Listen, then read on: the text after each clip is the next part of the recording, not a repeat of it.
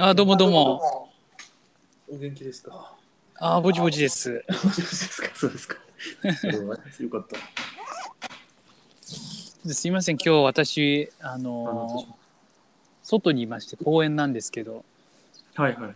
少し、あのーすごい静かな公園なんですけど、少し車の音とか、ちょっと電車が走ってるんで、少し音が気になるかもしれないんですけど、そこすいません。あ、大丈夫です。大丈夫です。私も今日外にいたけど、外でやろうかなと思ったんですけど、静かな場所が なかなかないですよね、本当。外で。そうなんですよね。そうなんですよ。うんそうなんですよね。なかなかね、やっぱ外でね、テレビ会議するのって、テレビ会議とか、まあ、電話ぐらいだったらいいんですけどね。はい。まあ、でも、だんだんあのそういう場所がテレキューブとか、うん。いろいろうんカラオケボックスがうんテレワークに対応したりとか、ねだんだん増え本当ですよていいことですよね。僕思ったのが、なんか個人の、だって、外出てる時家開くじゃないですか。はいはいあそこスペースとして貸し出したらどうなんだろうってちょっと思ったんですけど。あのそれは いいといいと思います。でもまあ、怖いっすよね。なんか盗まれちゃったりとか、鍵を加工されちゃったりとか。ああまあ悪い人はいっぱいいますからね。うん。でも無駄ですよね確かに。そうですよ。ね。なんか、そういう無駄をしてる場合じゃない気がしてて。世の中。家家もシェアです。家っていうか家も机も全部シェアで。うん。なんかあの、ウーバーだって今普通になっちゃいましたけど、一昔前まではやっぱ食事は知らない人に運んでもらうってすごい抵抗感あったと思うんですよね。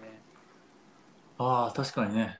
何入れられるかわからないですよね。そうウですよねーバーもよく考えたら。あれ普通になっちゃったから、なんか近い未来いけんじゃないかなと思ってんですけどね。うん。まあでも毒入れる人とか、うん。まあ、毒毒までいかなくても変なもの入れたりする人とかうん。出てこない出てきそうですよね。で実際なんかすごいなんか配達が雑で、あのーね、ぐちゃぐちゃになっちゃったっていう写真アップされてたりとかはありますけどね写真でね SNS とかでね、ああ私もこのこの間頼みましたけど、うん、ぐちゃぐちゃぐちゃぐちゃとまで言ってないけどバラバラでなんかあああ見た目悪いなと思いながら食べたことありますね。あそうですよね。本当に事件起きちゃったら一発アウトな仕事ですよねあれもねビジネスっていうか。そうですね。でもウーバーを作ってる人がそれを考えてないとは思えないので。確かに保保険とかやってるんでしょうね。きっとねやってるんうですよ。んうんさすがにね。食べ物ですもんね。蕎麦屋の出前とは違いますもんね。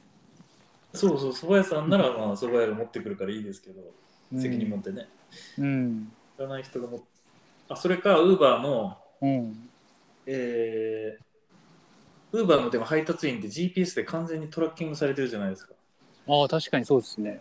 まあ、だから誰かっていう身分証明をきっちりした上で常に監視されてるわけですからなかなかやりにくいのかもしれないですね。うーん確かにやったらバレる。ね全然ね匿名でやってるわけではないですもんね。うん、全く。うん、いえいえ。あ今日はそんなになんかうーんちょっとなんか先週ちょろっと話したそのはい丸抜感覚とか善悪とかはい正義とか、そういう話しようかなと思ってたんですけど、はい。結構なんかこういう思いってひなんか日本人かわかんないですけど強い人が多いのかなって思うんですよね。あ、強い。正義感が強いとか、そういう話ですか？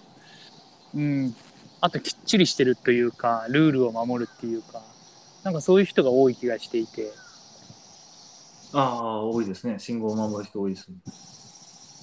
そうですよねだからなんて言うんだろうななんかそれって日本ってまあある程度こう成熟してきて生活水準も高い世の中世界環境だからこそねどっちが先か、鶏か卵かわからないですけどはい。まあそういう社会になってるんじゃないかなと思うんですよね。うんうんうん。だから、まあそれによってな逆に苦しめられちゃってるっていうか、こうしなきゃ、ああしなきゃっていうのがすぐ頭にあって、なかなか自由に動けなくて縛られちゃって辛いみたいな、そういうのもなんかこう現代社会の悩みみたいなものとしてあるとは思うんですよね。ああ、なるほど。まあこ、この正しいことをやらなきゃいけないと、悪いことをやっちゃいけないと、そういうことに縛られすぎてるっていうことなんですね。なんかそんなことないですか？うんいやそれはめっちゃありますね。めっちゃあります。なんで正しいことをやらなきゃいけないと思うのかっていうのは不思議ですね。でなんかほらよく僕たちの中で話す話題としてエスカレーターの話あるじゃないですか。ああ、はいはい。これはなぜ開けてるのが。はい。あれだって普通に考えればおかしいじゃないですか。だって片側にねなんか長蛇の列で並ぶのって。はいはい。それなのになんか右側は誰かのために開けておくべきものみたいなそういうルールが何かしら暗黙のルールとしてあるからそれになんか従っちゃって、うん。あるべき行動ができてないっていうのがあると思うんですよね。うん。まあ、あれはどっちかっていうと、みんな全員でルールを守ってないっていう 不思議なルールですね。そうそうそう。なんかルールがあるはずなのに暗黙のルールみたいな方が勝っちゃってる例ですよね。そうそう、あの、駅、駅とか、うん、そういうエスカレーターが置いて、設置してるところにはもうポスターもいっぱい貼ってる人歩かないで、並んで乗ってって、あまあ、うん実際危ないですからね。うん、でも、片側開けるっていうのは、ね、もう習慣になってて、あれは不思議な善悪ですよね。うん、だから何なんだろうなどっちかっていうとあれって人に迷惑をかけないとか人には譲ろうみたいなそういうなんかなんて言うんでしょう固定概念っていうかそういうのがなんか表されたものなのかなっていうふうにちょっと思ったんですよね。そうですね。うん。だからうん。子供の頃から人の迷惑にかけちゃいけないとかうん。なんか人様に迷惑うんぬんかんぬんってあると思うんですけどうんなんかそれってめちゃめちゃ強いなっていうふうなことは思うんですよね。そうですね。でも、なんか結構成功してるような人はあんまりそれを気にしない人が多いような気もしうーんそれって何なんでしょうねなんか出る杭は打たれるじゃないですけど出過ぎた杭は打たれないというかます。あ、そうです。そうそう、まさにそうですね。でもなんかあのほらあの最近亡くなってしまったあのあのえーっと名前が出てこないあ石原明さんはいいはい。るいらっしゃったじゃないですか。はい。あの方のポッドキャスト聞いてて出てきた例としてなんか納豆理論っていうのがあってはいはいはい。なんかはい納豆ってほらあのカップに入ってて混ぜるじゃないですか醤油とかからしとかつけてはいはい。でなんつうのかなまあなんかそのネバネバしちゃってであの一粒一粒って引き離そうとしたらめちゃめちゃこうネバーってなるじゃないですか、はい。くっついてくる。はい。そうそうそうでそれをどうあのこのネバネバをねその切るかっていうとこうやって一粒一粒か分かんないですけど納豆をこうやってこうぐるんぐるんぐるんってこうシェイクっていうか振り回すとその遠心力で糸が切れるじゃないですかはいはいはい。だからそういうふうにもう本当にこう遠心力でもうブンブンブンブンブンってこう回して振り切るぐらいそんぐらいやらないと逆に周りのこういうなんか足を引っ張るようなところはあの引き離せないよっていう話をしてたんですよ。うん。うん、確かにその通りだなと思ってだから突き抜けないねそう突き抜けないって言っても突き抜ける時ってこうブンブンブンブン振り回すのってめっちゃ力いるじゃないですか。はいはい。だからそれってだからまあ逆を言うとそういう辛いことも乗り切れない人じゃないと頭一つ飛び抜けられないっていう話なのかもしれないんですけどね。ああ。でも、もともとの今、エスカレーターの話を聞いてて思ったんですけど、その善悪って、誰が決めてんのかなとか思ったうんですんそれはあれですか？そのどっちかっていうとその人の迷惑にかけないように片側を開けなさいっていうルールを誰が決めたかってことですか？っていうより、えー人に迷惑をかけてはいけないっていうのが、まあ、良いとうん、いうのを誰が決めたんだろうっていう。ああそれ面白いですねな誰だろう？誰なんだろうなまあ、人に迷惑をかけてはいけないっていうのが、道徳とかでなんとなく学んだような気がするし、多分家庭でもも親からも言われたしような気はしますよね、近所の人からも。うん。あれってひ人の迷惑かけちゃいけないって裏返すとかけてほしくないっていうことなのかなとも思うんですよね。ああなるほどなるほど。うん。自分に迷惑かけてほしくないってことは相手から迷惑をかけてほしくないってことだから。うん。だから、まあ、なんだろうよくその心理学の話で変変偏方性の法則ってなんか聞いたことありますか？名前を聞いたことありますね。どんなものでしたっけ？はい。いや要はなんかギブアンドテイクみたいな感じで何かされると何かこうお返ししなきゃみたいなそういうことがこう心理的に働くっていう原理みたいなんですけど、まはい。うんうん。あ、それと同じで、まあ、自分にやってほしくないんだったら自分も相手にしないみたいなことなのかなと思ったんですよね。ということは迷惑をかけないっていうのは、うん、えー大人その大人というか人がうん迷惑をかけてほしくないと思ってるから相手にもそういうっていうことか。と思うんですけどね。だって相手の相手からめ迷惑をかけるなっていうことは迷惑をかけられると嫌だってことだと思うんですよね。そうですね。嫌なことをするなと。はいはい。まあ、相手の気持ちって分かんないじゃないですか。テレパシーとか超能力者じゃない限り。いやそうなんですよ。だから私も今話を聞いててですね、うん。嫌なこととかうん、で人それぞれ違うんじゃないの？と今思いながら聞いてました。うん、そうですよね。だから相手の気持ちは分からないからあくまで自分の気持ちを、まあ、中心として考えるしかなくて。うん、だから自分としてやっぱ迷惑をかけられることは嫌だって思ってるっていうのが、まあ、根本としてあるかなと思ったんですよね。あそうですね迷で迷惑ってうん、いや本当人それぞれ違いますよね。例えばですけどはい私あのプレゼントがされるのがとっても嫌いなんですよね。はいはい。物をもらうことがその迷惑だと思うんですよ。もらうと多分これちょっと普通じゃない気はしますけど。それどうしてプレゼント渡されるの嫌なんですか？いやまあ自分はねなんかお返ししなきゃいけないと思っちゃうとかあとは移動中だと単純に邪魔だから持ちたくないっていうのもあるし。うーん。でもまあ普通は嫌じゃないですよね。でも私にとっては例え例えば迷惑なんですよ。いやでも僕もなんだろうなんか母親からもらうプレゼントって いや母親に悪いですけどなんかあんまり的を得てないっていうか あのなんかちょっと違うなっていうものもらった時はちょっと反応に困っちゃったりしますね。喜ぶとねまた同じものが来ちゃうし。うん、うん。そっかでもででもまあ迷惑っていう結構曖昧なもので善悪を図ってるんだなっていうことですね。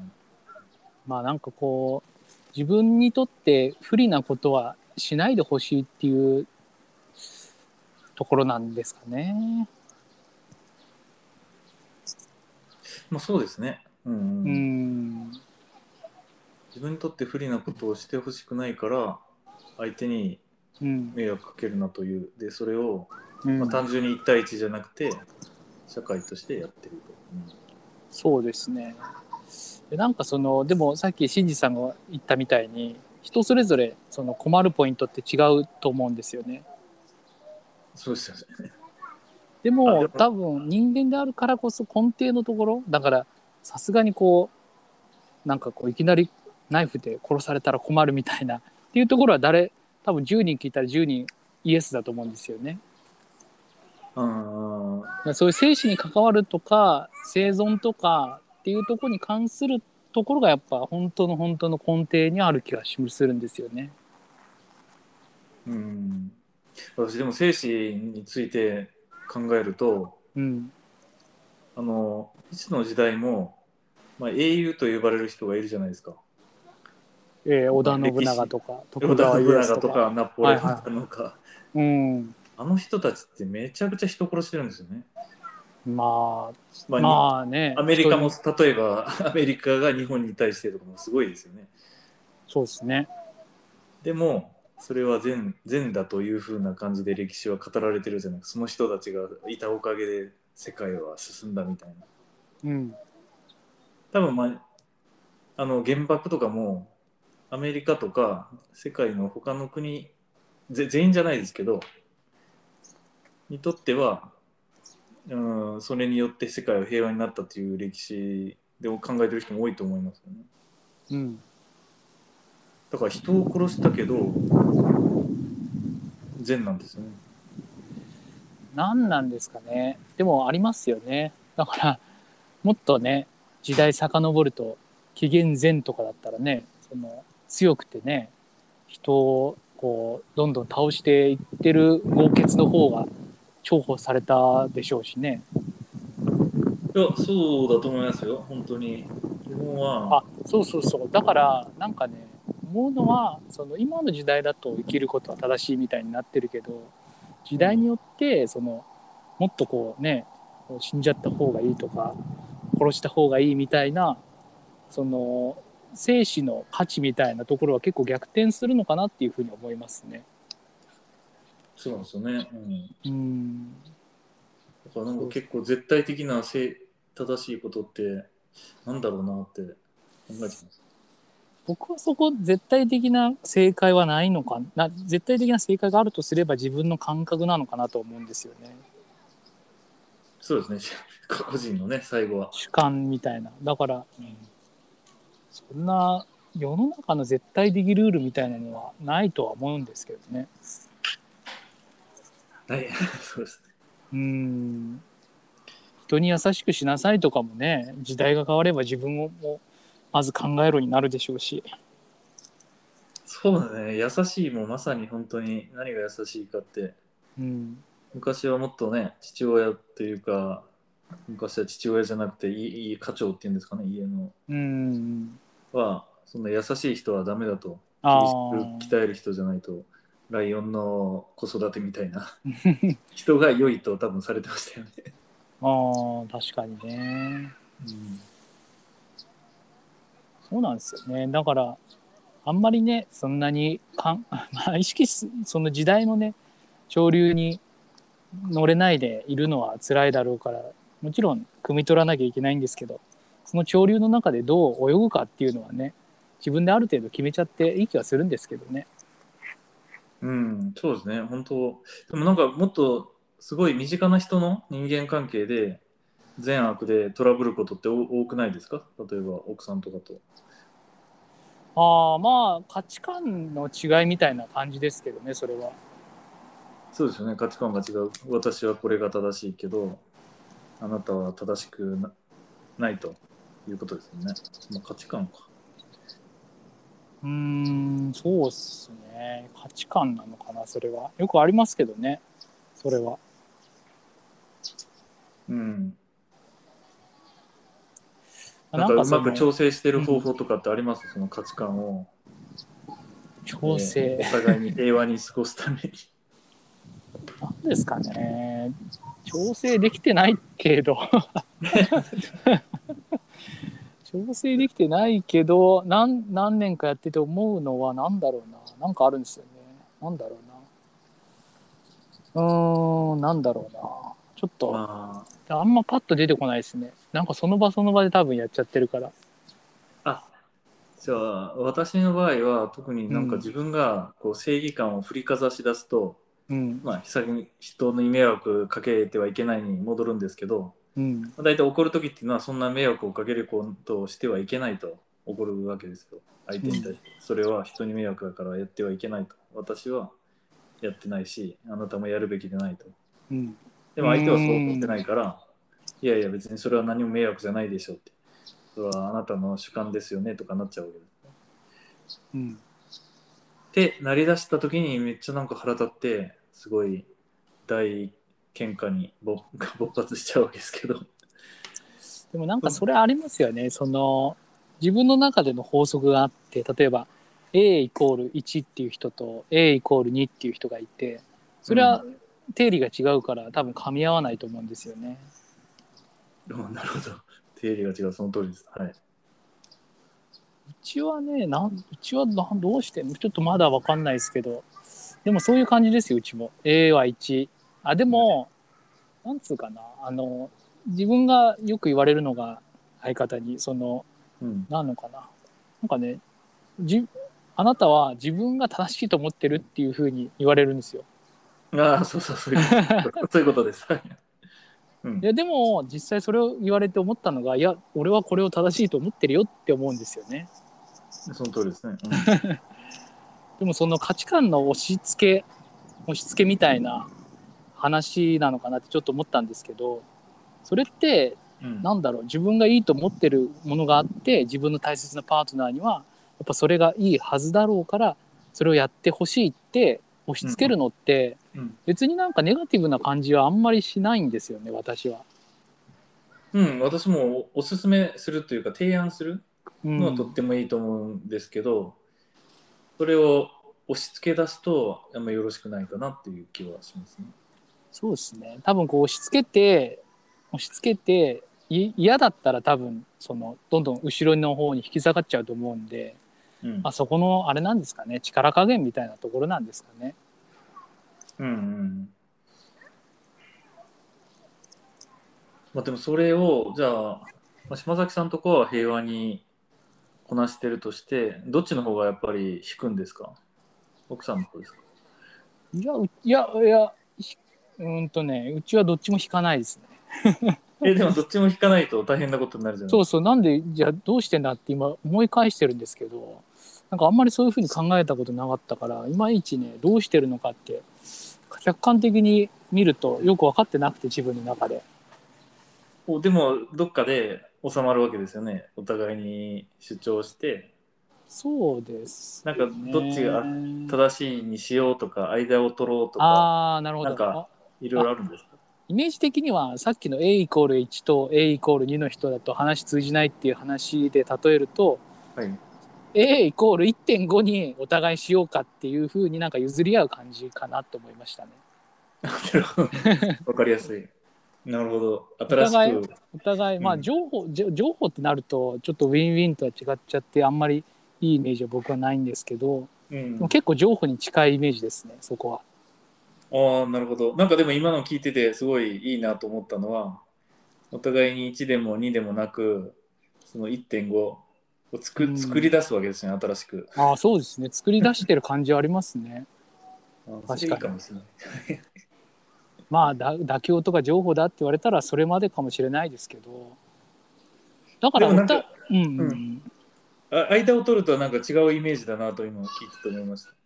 1.5。そうです間をうん。そうそうでも新次さんの言葉でいいなって思ったのがその新しく2人で作り出すっていう言葉に変えるとなんかすごいポジティブな感じで今受けられましたね個人的に。そうですよね。なんか間、そう、だ妥協するっていう感じじゃなくて、うん。半にしてから半分に割る。なるほど。いいとこ取りみたいなイメージになりますね。そうですねなんかいい例があるといいんですけどね。最近なんかあんまり喧嘩してなくて。なんかあったかな。でも基本的に向こうの方が綺麗好きできっちりしてて。うん。衛生的にもすごい綺麗好き清潔好きなので。で僕はどっちかっていうとあんまりそういうところざっくらばんなので。うん。なんかな。うーん。あそうですね。だからやっぱり例えばテーブルを拭いてって向こうが言ってきて僕は「うん」って言って一応最初の方はやるんですけどやっぱ面倒くさくなって途中からやらなくなったりするとうん。じゃあどうすればこの人はもうそのハードルもうちょっと低くしてやってくれるんだろうって向こうが譲歩してくれてる感じはしますね。うん、なるほど。どう動かすかを考えてくれてる。いや多分そうです。あそうだからあれですねもう一つ例で言うとなんはいか自分はタスク管理向こうはタスクすごい管理しててこれもやんなきゃあれもやんなきゃって抱えちゃって疲れてる反面僕はまあその日暮らしじゃないですけど結構その辺もまあ今日結構僕はキリギリスタイプかもしれないんでうん、向こうはありタイプかもしれないんで。でタスクでもなかなかこうタスクを共有するって難しいから向こうがこうタスク管理のアプリをアプリをちょっとお互いのスマホに入れようって提案してきてそれでタスク管理をお互いしするようになったとか。うん。なるほど、うん。アプリで解決。そうそう IT で解決みたいな。IT で解決。あーめっちゃ歩み寄ってますね、うん、いやーどうなの向こうがそう思うとね向こうが大人な気がしますけど僕は結構子供で。ああなるほどなるほど、うん、確かに。私も自分私は多分逆奥さんタイプで自分が管理しててなんかとんでもないことをする。うん。なんかこの例えばですけど旅行の予定を今立ててるのにうん。で全体の出発と、えー終了をまず決めたいと私は思うわけで、そこを決めてから詳細を決めていけばいいじゃないとうんうん。思うんだけどなんかそのそれを決めようとしてるのに途中であのあそこのご飯は美味しいかなとかうん。めっちゃ枝を言われていやなんか僕すげえわかりますわその気持ち なんかね僕も結構そういうね瞬発的なんですよね。瞬発的に楽しいなって思ったことをすぐ飛びつくんで。そうタイプはなんかちょっと分かっちゃったましたね今ね。うーん。そうか。いや別にそんな新次さんのやり方を否定してるわけでは全然なくて。い逆に。これ島崎さんだから、まあ、利害関係がないからこう平和に話せてますけどうん、これ利害関係があると全然私ダメで すごい怒っちゃう。ダメだだから僕と新次さん絶対仕事一緒にしない方がいいと思いますよ。あそうかもしれないですね。僕と奥さんだって仕事したら絶対うまくいかないですもん。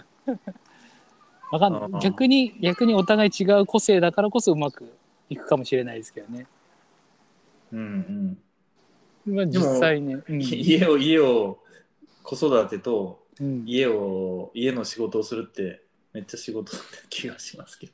そうですね。だから多分進んでるんですけどすごいこう車の両輪で例えるとすごいガコガコ言いながら 摩擦めちゃめちゃある状態でやってるからストレスはめちゃめちゃあると思いますけどねお互い。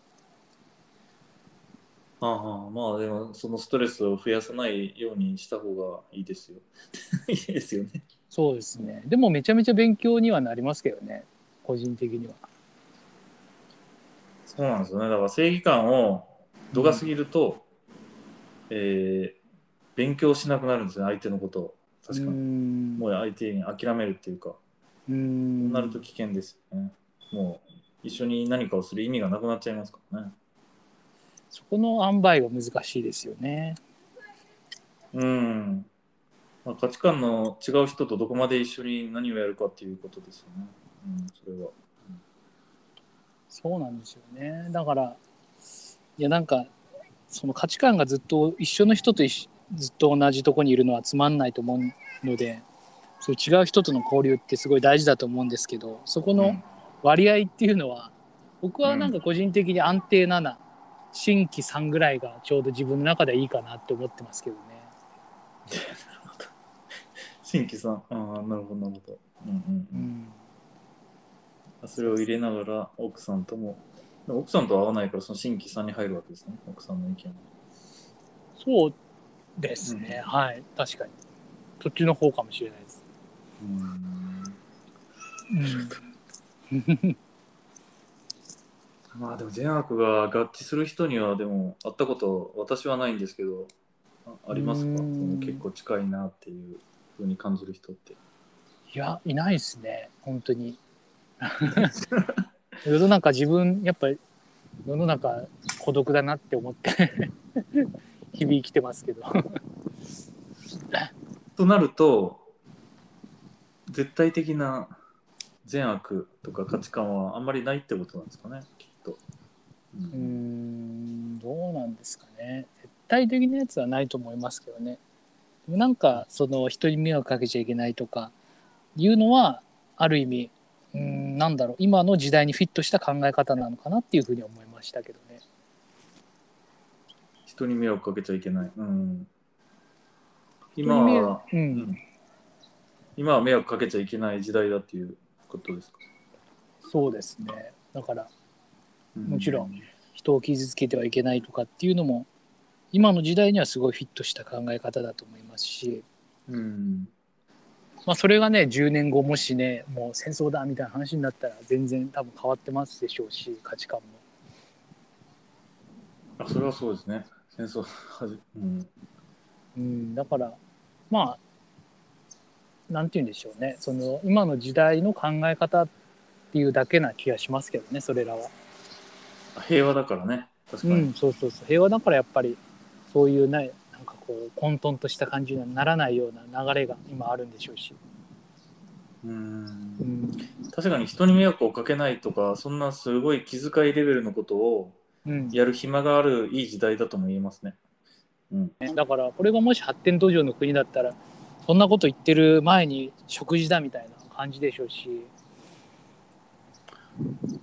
ああなるほどね確かにそれはあると思います。うんうん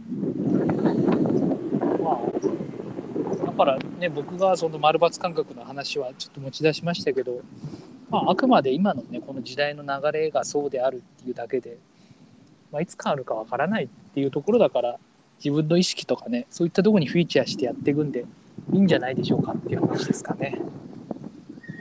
うん、いや今ちょっとなんかアフリカのことを思い出し、思い出しました。あのすごい人に私もっと人に気を使いなさいっていうことをすごい言ってたんですよね。アフリカでですか？アフリカで。えーえ子供たちにですか？それとも同僚の人たちとかですか？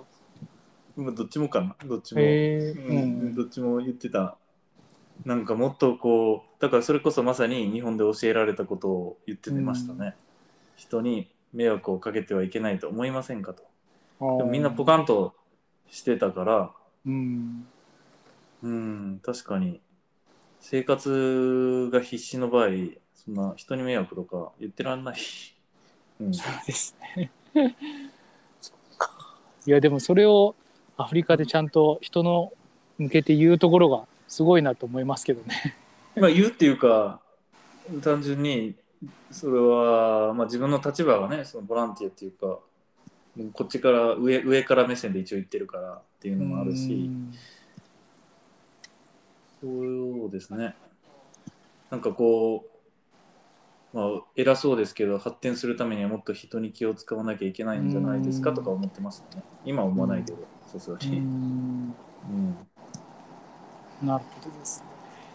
なんかそういう考えるとやっぱりこの人に迷惑かけちゃいけないっていうのはすんごい一番最初の話に戻りますけど日本がそういうふうにしてるんでしょうねで疲れる人もちょっと出ちゃうと、うんそうですね。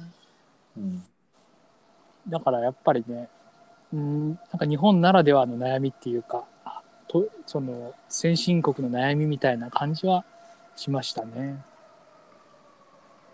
うん、人に正直言って気を使わない人の方が、えー生き生きと生きれると思いますね。うんなんかそういう一言だとやっぱり人とこう協調性がないとかいう話にもなっちゃうと思うんでなんかそういう人はあんまりこうやっぱこう生きづらいというか生き残りにくいみたいな感じはあるかなと思うんですよね。多分どっちかに分かれるんだと思います。あの突出した人は生きづらいとかいうレベルを超えて、うんえーどんどん上に上がっていくけどうん、でも突出しないと生きづらいかもしれないですね。うん、合わせられないっていうこと。確かに。なるほど。いやなんか自分の中では結構すっきりしました。いやなんかいろいろ話してはいやっぱねそうこの時代だからっていう話だからねあんまりそんなに深刻な悩まなくてもいいかもしれないっていう風ななんかちょっとすっきりした感じです。私あじゃあちょっと話を変えていいですか？少しだけ。もちろん。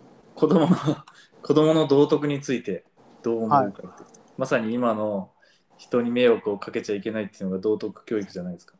はいはいはい。私13歳の子供いてはい。あんまり人に気を使わないんですよ。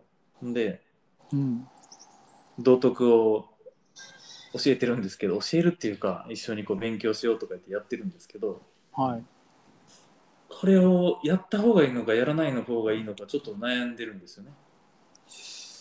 それはあれなんですか？その道徳を教えた方がいいって思う理由はやっぱあった方がいいと思ってるからっていうとこなんですか？いやーうーんいやあった方がいいというかそのこの息子がね平和に暮らして、大人になって平和に暮らしていくためには必要なんじゃないかと思ってやっぱそれは自分の中でその道徳とか持っといた方がいいだろうっていう実感があるから言ってるわけですよね。いやーだからそこが悩みで今ちょっと相談しようかなと思ったところではい。私はどっちかっていうと道徳その良いことをするべきだっていう観念がちょっと強すぎるところがあって、はいま。あ疲れ疲れるんですよねそのこうあるべきだとか、ルールは守るべきだとかがすごいあっちゃってうん。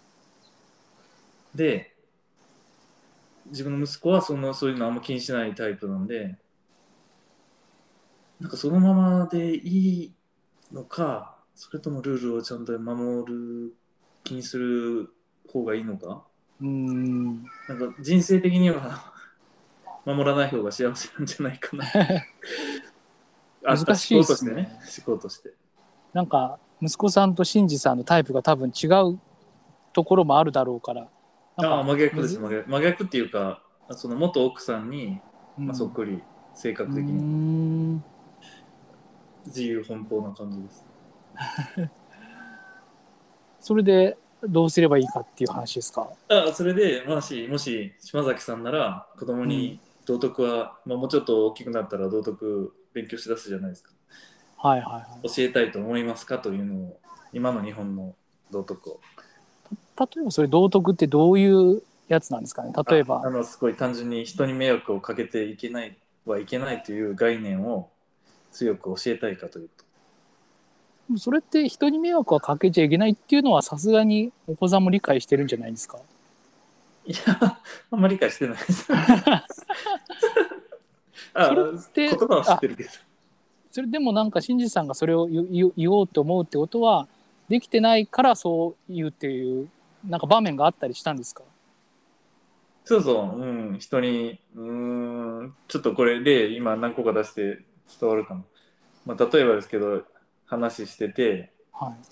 返事しないとか、えー、はい、はい。ちょっとなん違うな、あと、ゲームをやらやらないと約束したけど、やるとか、あうーん、まあ、嘘、嘘っちゅうレベル。なんか約束して、一人でなんか家で勉強してるからって言って、うん約束したけど実はめっちゃゲームしてたとか、なんか違う。えー、あでもなんか今のはすごいイメージが湧いて約束守らないことに対するところとかって感じですよね。そうです、そうですね。約束を守らない。うんうん。人がそれは約束守らないと相手はまあ普通は嫌に思うじゃない。で約束守らなかったっていう自覚は本人にあるんですか？うーん、多分あって、あるけど、だから何みたいな感じ。えー、あ約束は守っ約束を守ったっていう意識はあるんだけれども守らなかったらといってどうしたみたいな感じなんですね。そうです、そうです。別にあの例えば信号をうん、赤で渡っちゃいけないってめうんうん言われてるけど、えでも車来てないから渡っただけみたいな。あーあ今のも分かりやすいですね。なんかトラブル起きましたかみたいな。なんかすごいあれですねすごいなんか根本的なところは分かってるっていうか要は確かにルールを理解するんじゃなくてルールがなぜあるのかをちゃんと理解してるような感じを受けましたけどね。いやそこそこまで中学生だから考えてないと思うけどそんな感じです。分かってるけどやらないよみたいな。なんかいやなんか僕は逆にすごいなと思いますけどねそういう息子さんは。なんか全然そのちょちょっと今外れちゃってきてるんですけどか正直な感想としてうん信いや僕が子供たちに教える時は信号渡っちゃいけないよで「はい」で終わ終わるんですよ。はい。信号は赤だ。赤は危ないよね。ダメだよね。先生も言ってるよね。じゃあやめよう。はい。で終わるんですよ。でも、息子さんの場合はいや信号今赤で渡ったお前大丈夫かって言っているけどでも信号赤っていうのはそもそもね車が来るから危ないからになってるんでしょと。でも今うん。車来てないでしょ、じゃあ大丈夫なはずだっていうロジックで動いてるってことなんじゃないんですかね。まあそうそうゲームをやってうん、あの勉強しなかった。だからなんか問題起きましたかと、うん、別に今しなくても問題起きないですよ。それなんか逆にすごいけど僕だったらなんていうかな。確かに君の言う通りだしそうなんだけどうん約束守らなかったりすると例えばなんだろうな。自分が約束守らなかったら嫌でしょみたいな自分に置き換えて話をしてみるとか。ですかね。でもそれをねししたんですよ、うんあしたんですねも。したら別にいや別にいいいいよってそんな。別にそん人の自由じゃないのみたいな表現する、ーそしまたら僕、あ、ある意味でもすごいなと思って、だからこのままでいいんじゃないかなとも思ってて、うん。だからでも日本の道徳っていうものを、まあ、少なくとも概念は知ってた方がいいのかなということでうん。うん。教えてるんですけど、でなんか絶対そういうふうに今の常識とか概念を言ってあげることはすごく大事だと思うんですよね。うんで一方で多分そこまで言って聞かないんであれば多分もう聞かないと思うので もうそこは変な話痛い目見るしかないかなっていうふうにもちょっと思うんですよね。ああなるほどね、はい、痛みあったらわかるかもしれない子供もなんかそこ遊んだら危ないよって言う言うけどやっぱ遊んじゃって頭とか打って泣いてで自然に自分でやらなくなるんで。あでも今の表現はまさにそうですね何のために教えるかって言われると、うんその子供というか相手がうんきっと損をするだろうと思うから、うん自分のこう良いと思ってることを教えるっていうことですよね。こうすべきだよ。確かに相手にしてみればその害が発生しなければ 別になんでっていうふうになる。うん、確かなんかその害害を自分は受けたことがその痛みは知ってるから分かるんですけどに。はい。未経験者には多分それが分かってないので想像できないと思うんですよね。そうそう、そうそうですね。うん、想像できないし、起きないかもしれないし。そうそうそう。でもなんか新次さんはなんて言うんだろうやっぱこう自分の子供だし愛情があるからっていうので多分そういう話をしてるんだと思うんですけどそれ自体にはすごい価値は絶対やった方がいいと思いますけどね。えーでもなんかそんなルールばっか守る子供になってほしくないなという ジレンマですね。いい傷つきってほしくはないんだけど型にはまってほしくないみたいな。うん、で私がね別にルール守ってるからってすごい心平和に生きてるわけでもないので、うんうん。うん。まあ、どっちでもいいのかなといえばどっちでも。まあ多分言ったところでそんなに多分相手もき聞いてないと思うんで。なんかでも言う言う言わないと多分誰も親ぐらいしか言ってくれないだろうから言うことは必要なでもそんななんかもう1から10まで1日何時間も言うっていうぐらいはちょっとやりすぎかなと思うのでまあ一応言っとくけどぐらいのスタンスがちょうどいい気はしますけどね。あわかりました。じゃあこれちょっと継続します。もちろん迷いがあるからめちゃくちゃ強くは言えないんで言ってないんああ、うんじゃあちょうどいいかもしれないですね、それぐらいは。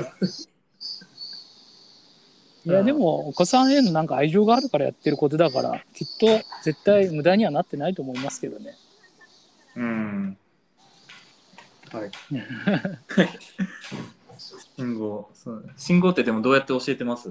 子供に、信号はね、あれなんですよ。保育園行く間にうん2つのルートがあって、近道と遠回りがあるんですけど、近道は信号ない道を、あの横断歩道は横断歩道ないとこ渡っちゃうんですね。はい。遠回りの方は信号がちゃんとあるところなんですよ。はい。近い方がいいから子供たちはそっち行こうとするんだけど、うん、僕がもう絶対に許さないですねそれを。あの危ないからね、い、危ないからでひ引かれちゃったりするとパパ嫌だからって言って、うん。そういうとなんかね最近はね遠回りして信号渡るようになってくれましたああなるほどなるほど。子供として信号がない方に行きたがる。そっか。信号ってだだから僕車にひかれたことあるんでえ車のそうですか。そうそう怪我はそんなしなかったんですけど小学生の時に。だから車怖えなっていうのがあるからそう言うんですけど子供たちって車って面白い乗り物としか認識してないだろうから。まあ多分見えてる世界が違うんですよね。子供たちと。うん。うん子供だからはそこまで危ないと思ってないかもしれないですね、そうなんですよね。でも僕は僕は絶対に嫌なので譲らないですねそこは。うーんなるほどうん。そうですね。確かにそうそういうぜ絶対に命に関わることはよく私も言いますね、うんうん。そうでも私信号はちょっと変なことを教えてるんですけど子供に、はいは黄色だけは黄色は止まれだとい。はい。赤はよく見て安全なら渡っていいよと まあ青は別にあ青は注意してもちろん渡れよく見てえ、それ、あ、だそれ、あれじゃないですか。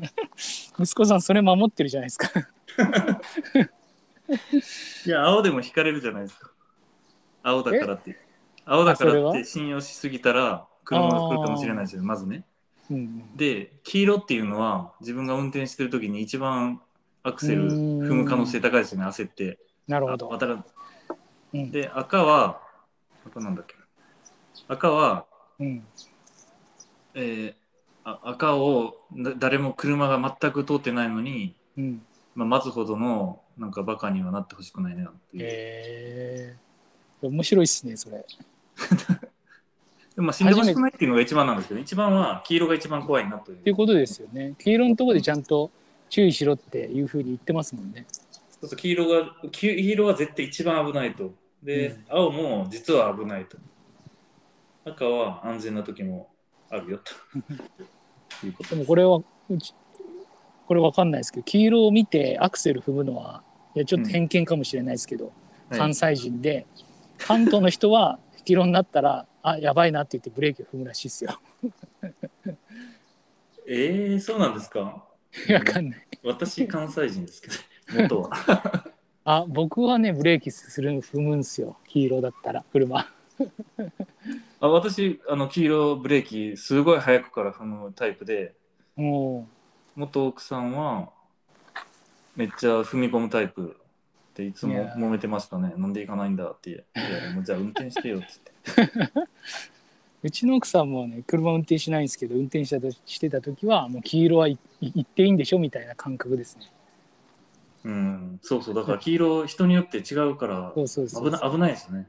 だからね、うん。だから半そこのアクセル踏むのとブレーキ踏むのが半々いたとすると新次さんの教えは半分の確率で命助かるから重要だと思いますよ 黄色はやばいっつって。うん。あまあ黄色歩行者の方の黄色まあいずれにしても黄色ピコピコやってる時は自分もあとね走っちゃうっていうのあるじゃないですか。供が。うん。焦ってうんバーって。ね確かに。黄色はまあいずれにしてもみんな焦るしみんなみんなっていうかそれぞれ考えがちょっと違うからうん。いろんなことが交錯して危ないうんタイミングだと、なるほど いやでもなんか新次さんの息子さんちゃんと話聞いてる気がしますけどね新次さんの。聞かない聞かない。いやでも赤赤だ赤は要はその新次さんの伝えたいメッセージってなんかルールに縛られるんじゃなくてちゃんと頭で考えるみたいなことかなと思ったんですけどそれをあそうそうそういうこと。さんはちゃんと理解してるんじゃないかなって思いましたけどね。まあそうですね、まうん。あ、ある意味だから自分の判断でうん。相手に返事しないとか、うんうんあの嘘ついてゲームやるとかも、うんまあ、自分で判断してるといえばしてるしうんそれで、まあ、例えばですけど学校を辞めさせられてもないし、まあ、いいのかなっていう気がします。